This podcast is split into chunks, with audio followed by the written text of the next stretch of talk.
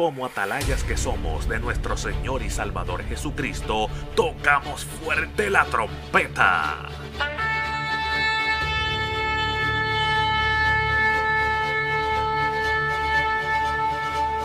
Con mensajes de alerta, somos Aplastado Podcast.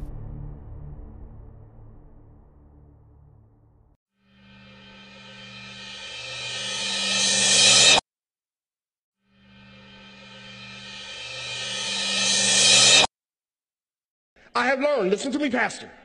The same people who shout Hosanna at the beginning of the week will be the same people who shall crucify him at the end of the week.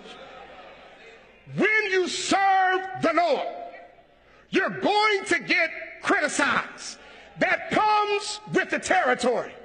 If the pastor is young, he lacks experience. If the pastor's hair is gray, they're too old. If the pastor has five children, the pastor has too many kids. If the pastor has no children, the pastor's not setting the right example. If the pastor is a woman, the pastor's not a man. If the pastor preaches from his notes, they must be canned sermons. If the pastor's messages are extemporaneous, the pastor's not deep. If the pastor uses too many illustrations, the pastor neglects the word. If the pastor doesn't use enough stories, the pastor is not clear. If the pastor uses too much Ellen White, the pastor's too legalistic. If the pastor doesn't use enough Ellen White, the pastor isn't Adventist enough. If the pastor supports the praise team singing, if the pastor claps his hands in praise and worship, the pastor's too liberal. If the pastor just supports hymn singing, the pastor's too conservative. If the pastor condemns wrong, the pastor's a legalist. If the pastor doesn't preach against sin, the pastor's a compromiser. If the pastor fails to please everybody, the pastor's hurting the church. If the pastor pleases everybody, the pastor has no convictions.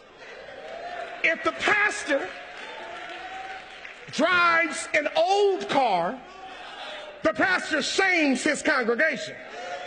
But if the pastor drives a new car, the pastor has set his affections on things of the earth. If the pastor preaches all the time, people get tired of hearing the same preacher. But if the pastor invites guest speakers, the pastor's not doing his job.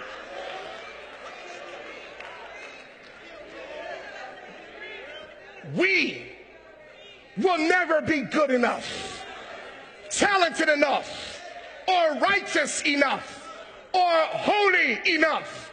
But I hear the Apostle Paul saying, But be ye steadfast, unmovable, always abounding in the work of the Lord, for your labors are not in vain. When you're serving the Lord, it's like an open door that draws flies.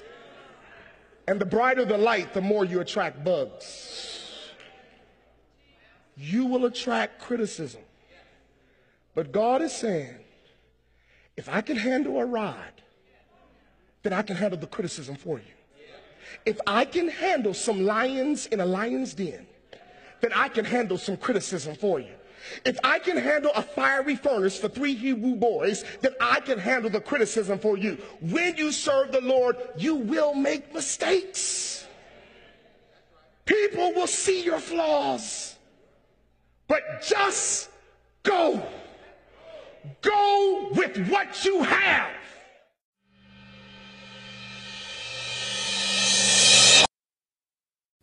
Este programa fue presentado por Aplastado Podcast, porque como atalayas que somos de nuestro Señor y Salvador Jesucristo, tocamos fuerte la trompeta.